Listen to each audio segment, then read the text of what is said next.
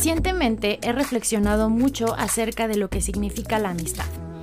Es verdad que esta es una de las palabras más importantes en la vida de una persona, desde que somos muy pequeños y vamos a la guardería o al kinder y tenemos contacto con otras personas de nuestra edad. Personas que no son de nuestra familia, como hermanos o primos. Desde esos momentos comenzamos a forjar relaciones y crear amistades. Es verdad que entre más grandes somos se va complicando más la tarea de hacer amigos. Piénsalo así, cuando somos pequeños, el simple hecho de compartir un sándwich o de jugar con los mismos juguetes puede provocar cierta cercanía y complicidad. Por eso es fácil ver a los niños en los parques hacer nuevos amigos rápidamente. Pero conforme vamos creciendo, vamos aprendiendo cosas nuevas y malas, o vamos aumentando y disminuyendo nuestras expectativas acerca de la amistad. Conforme nos conocemos más a nosotros mismos, nos acercamos o alejamos de cierto tipo de personas.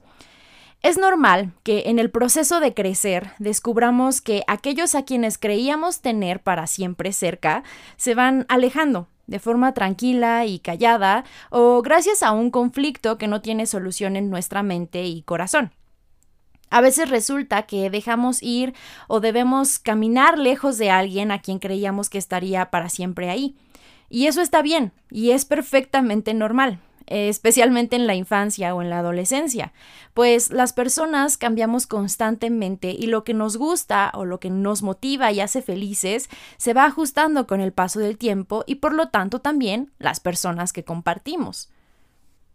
Y es que si algo es cierto sobre la amistad, es que como las relaciones de pareja, estas suelen tener muchas condiciones o requerimientos que culturalmente se asocian con lo que entendemos por una buena amistad. Muchos creemos que los años determinan la calidad o que el tiempo que se comparte es indicativo de algo. Y por circunstancias de este tipo, solemos aferrarnos a situaciones o personas que en realidad nos hacen daño, o que no están con nosotros por las razones correctas. Si algo es cierto es que hoy más que nunca, a pesar de vivir en un mundo súper conectado, de tener tantos medios de comunicación disponibles, muchos seguimos experimentando una profunda soledad. Y esto no es algo que diga yo, es algo que muchos expertos desde diversas ramas han estudiado y analizado de cerca. Es fácil que en la modernidad líquida en la que vivimos nos encontremos muy interesados por crear y mantener una determinada imagen en las redes sociales. Pero cuando esta autoconciencia virtual, por llamarle de algún modo, se convierte en algo cuestionable, es cuando nos resulta imposible soltar el teléfono, incluso sentándonos a comer con amigos. Es increíble cómo a veces ni siquiera nos damos cuenta de que estamos ocupados respondiendo mensajes o prestando atención a personas que ni siquiera están ahí, mientras ignoramos a quienes están sentados en la mesa. Piénsalo, a pesar de tener determinada cantidad de seguidores o amigos en tu red social de preferencia, ¿de cuántos puedes realmente decir que te conocen? ¿O en cuántos realmente podrías confiar? ¿O quiénes sabes que estarían ahí para ti si tienes un accidente y terminas en el hospital o si terminas en la cárcel. El folclore popular habla mucho de esto. Se dice que los verdaderos amigos se conocen en el hospital o en la cárcel. Yo creo, si me permites contestar por ti, que muy pocos realmente estarían para ti, si es que hay alguien. Y no es por ser pesimista, pero es que las verdaderas amistades las que vale la pena conservar, no suelen ser esas que cumplen con las condiciones que se diseminan en la cultura popular todos los días. Lo cierto es que muchas de esas condiciones solo conducen a la soledad, a la sensación de aislamiento. Y es que es muy divertido salir a tomar, de fiesta o sentirte apoyado cuando todo va bien en la vida. Pero cuando pasas por un momento difícil o cuando decides algo que no cumple con los parámetros y expectativas de tus amistades o de su propio concepto de la amistad, es fácil estar rodeado de gente y sentirse solo por dentro. Lo más triste de la soledad en casos como este es que muchas veces ni siquiera nos damos cuenta o no podemos aceptar que en realidad la estamos experimentando. Algunas realidades son difíciles de afrontar y se entiende que nuestra mente tenga mecanismos de defensa para evitarnos el dolor emocional, pero entre más tiempo pasa algo que no atendemos, más difícil se hará llegar a su solución. Ahora, como ya te decía, en la amistad, como en muchos otros temas, expertos de todo tipo investigan, escriben y hablan en conferencias o seminarios acerca de los componentes necesarios para que una amistad funcione, que sea duradera y sana o enriquecedora para todas las partes. Se habla de los tipos de amistad, de las relaciones o amistades tóxicas, de los vampiros emocionales y muchas circunstancias diversas como tipos de personalidad, la forma en la que la edad influye en las amistades y demás factores. Pero lo cierto es que las circunstancias son infinitas y cuando se trata de las emociones humanas es muy difícil llegar a conclusiones categóricas o verdades absolutas. Algunas de las condiciones, entre comillas, para una buena amistad se enlistan como similitud en los gustos, preferencias u objetivos de vida, una misma dirección en cuanto a experiencias o capacidades y valores, entre otros. Algunos otros estudios afirman algo que todos sospechamos en cierto nivel, y es que las relaciones amistosas tienen un importante rol en la calidad de vida, en la salud mental y a largo plazo también en la estabilidad física. Se sabe que uno de los elementos que permiten llegar a la vejez con cierta estabilidad y dignidad, además de salud, es la capacidad para tener y sostener relaciones amistosas cercanas. El tener un grupo social o una comunidad que se convierta en nuestro apoyo y nos haga sentir que formamos parte de algo. Eso se asocia con la longevidad. Se dice incluso que sentirse solo podría equivaler a fumar 15 cigarros al día por el impacto que este sentimiento tiene a largo plazo en nuestra salud y en nuestra calidad de vida. Además, la soledad y el aislamiento son considerados epidemias de la modernidad, en donde esto puede desencadenar problemas que ya están latentes como la tendencia a las adicciones, padecimientos como la obesidad, la depresión y demás. Con todo esto en mente, es fácil caer en la otra perspectiva y pensar que la mejor forma de combatir la soledad es aumentando la cantidad de amigos con los que compartimos. Muchos podrían decir, busca nuevos o más amistades, sal con gente, métete a alguna actividad en donde puedas conocer personas nuevas y diferentes. Pero lo cierto es que la cantidad no es sinónimo de calidad y acercarnos a más personas puede tener el efecto contrario si no se cumple una condición muy importante, que es la sustancia y la profundidad de esas relaciones. Y es que la soledad no necesariamente se va a terminar o a disminuir rodeándonos de personas. En algunos casos, de hecho, eso puede generar el efecto contrario, como cuando estás en una fiesta o en una reunión donde a pesar de estar con mucha gente, te sientes solo. Entonces, el antídoto para la soledad en realidad es la intimidad. La forma en la que podemos sentirnos apreciados en una amistad es si ambas partes están dispuestas a forjar una relación cercana, íntima, donde prevalezca la confianza, que a su vez facilite la vulnerabilidad de forma segura, sabiendo que esa persona estará ahí para ti. Es importante poder tener esta sustancia que la convivencia tenga significado, que el ambiente sea provechoso para todas las partes. Ya te comentaba que existen estudios desde muchas ramas y diversas perspectivas acerca de la importancia de las relaciones y los grupos sociales con los cuales convivimos. Es verdad que muchos coinciden en diversos factores y en algunos detalles pueden variar dependiendo de cuál sea su objetivo o cuál sea la disciplina o ciencia que lo esté abordando. Pero de acuerdo con la investigadora y autora Shasta Nelson, existen tres componentes esenciales para que una relación de amistad sea fructífera y ayude a combatir efectivamente la epidemia moderna de la soledad.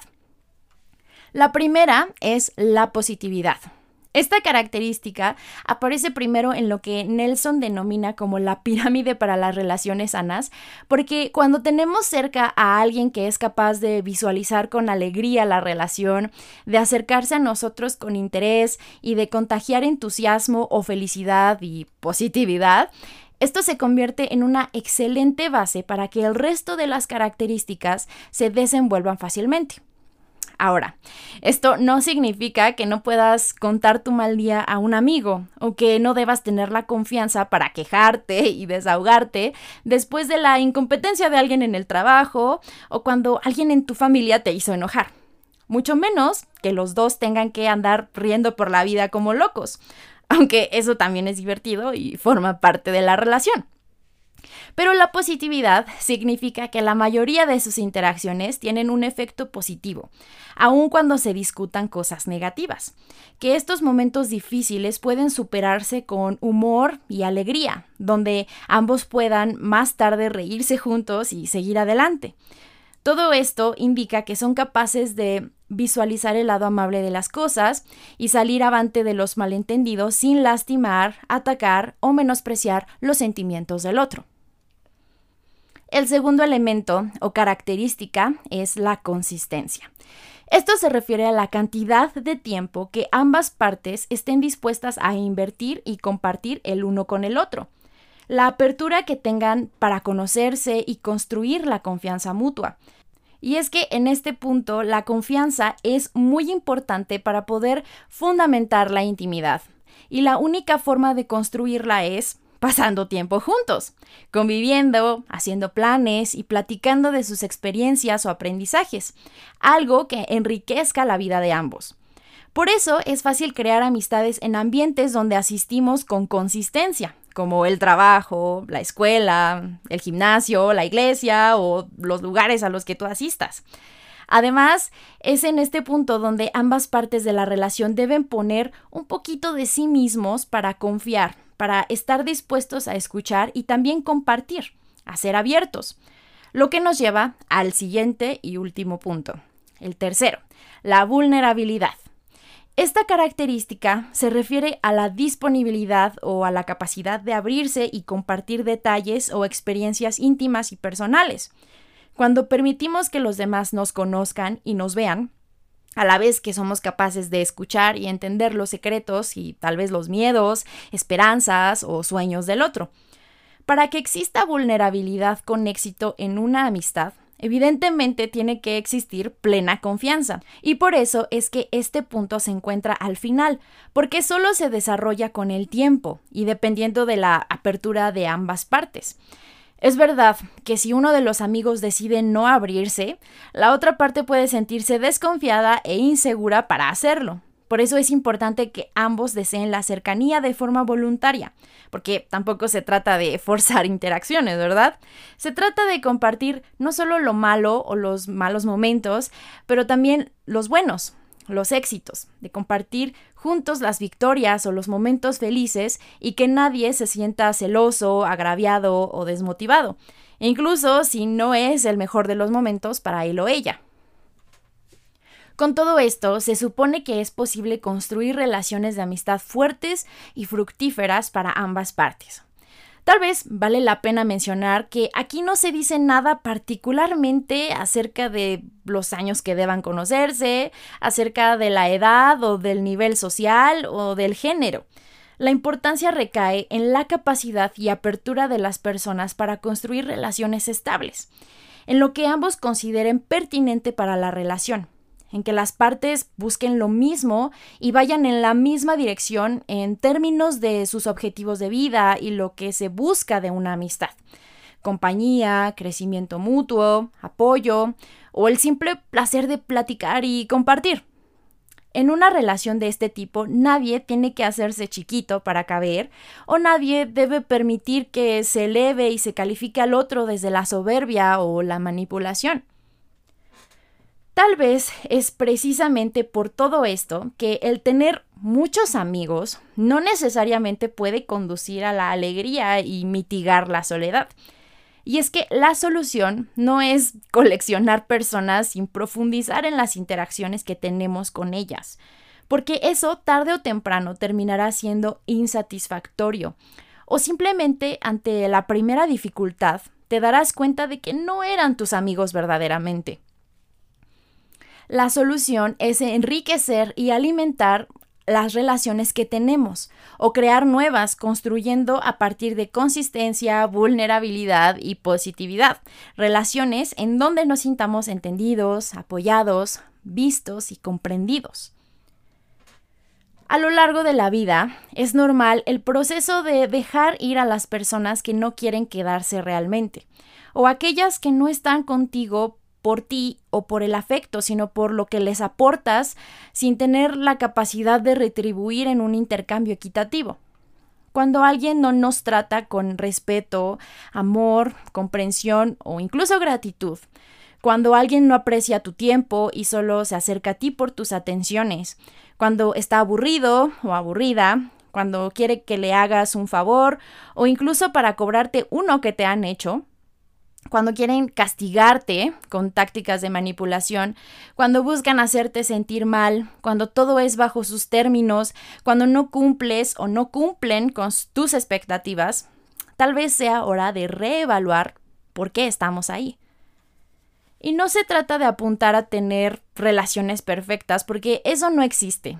Se trata de crecer juntos y de escuchar, de aceptar cuando te equivocas y tener el valor o la decencia de pedir disculpas si es necesario, de dejar el ego y poder ser la mejor versión de ti mismo porque te interesa la relación con tu amigo. En todo caso, también se trata de poder soltar con gratitud y sin rencores, de apreciar lo positivo, las lecciones aprendidas o los momentos compartidos, y seguir adelante sin cargas emocionales o pesos extra. Se trata de entender que cuando algo expira, no significa que deba terminar mal, solo que la gente cambia y se tienen caminos distintos, y eso no significa que uno sea mejor que otro, solamente diferentes. También se trata de trabajar en uno mismo para desarrollar la confianza y la seguridad de acercarse a alguien nuevo, ofrecer tu apoyo y evaluar si es posible construir una amistad en conjunto entender que si un extraño no reacciona como lo esperas, eso no significa que valgas menos. Simplemente que tal vez esa persona no debe estar contigo. Haz caso de esas señales y aléjate a tiempo si no es eso lo que deseas para ti. Muchas veces solemos tomarnos personales las reacciones negativas de otros, cuando casi siempre cada quien está viviendo su experiencia interna de manera diferente y esas reacciones no tienen nada que ver con nosotros o con nuestro valor como seres humanos. Lo importante es tener paciencia y saber estar en paz con uno mismo, para después poder compartir con otros de forma sincera y honesta, sin forzar nada por la simple soledad, sino porque verdaderamente se desea compartir con alguien. De esta manera, y con el tiempo, se van forjando y creando las relaciones más estables y bonitas, porque contrario a lo que puedan decir las películas o lo que se pueda llegar a creer, las amistades de calidad no caen del cielo, se construyen. Al menos esas que te sacan una sonrisa y te llenan el corazón, que te inspiran, que te motivan, que te apoyan en los malos momentos, que te ayudan a crecer. Tal vez esta es la razón también por la que muchos, conforme vamos creciendo, nos hacemos más selectivos respecto del tipo de personas que nos acompañan en el viaje de la vida. ¿Tú cuántos amigos tienes? ¿Los que tienes satisfacen las características de la investigadora Nelson? ¿Te sientes satisfecho con esas relaciones? ¿Te interesa crear nuevas amistades? Y si es así, ¿qué estás haciendo para conseguirlo? Tal vez por eso es tan popular y cierta la frase de que los verdaderos amigos se cuentan con los dedos de una sola mano. Y a veces incluso sobran.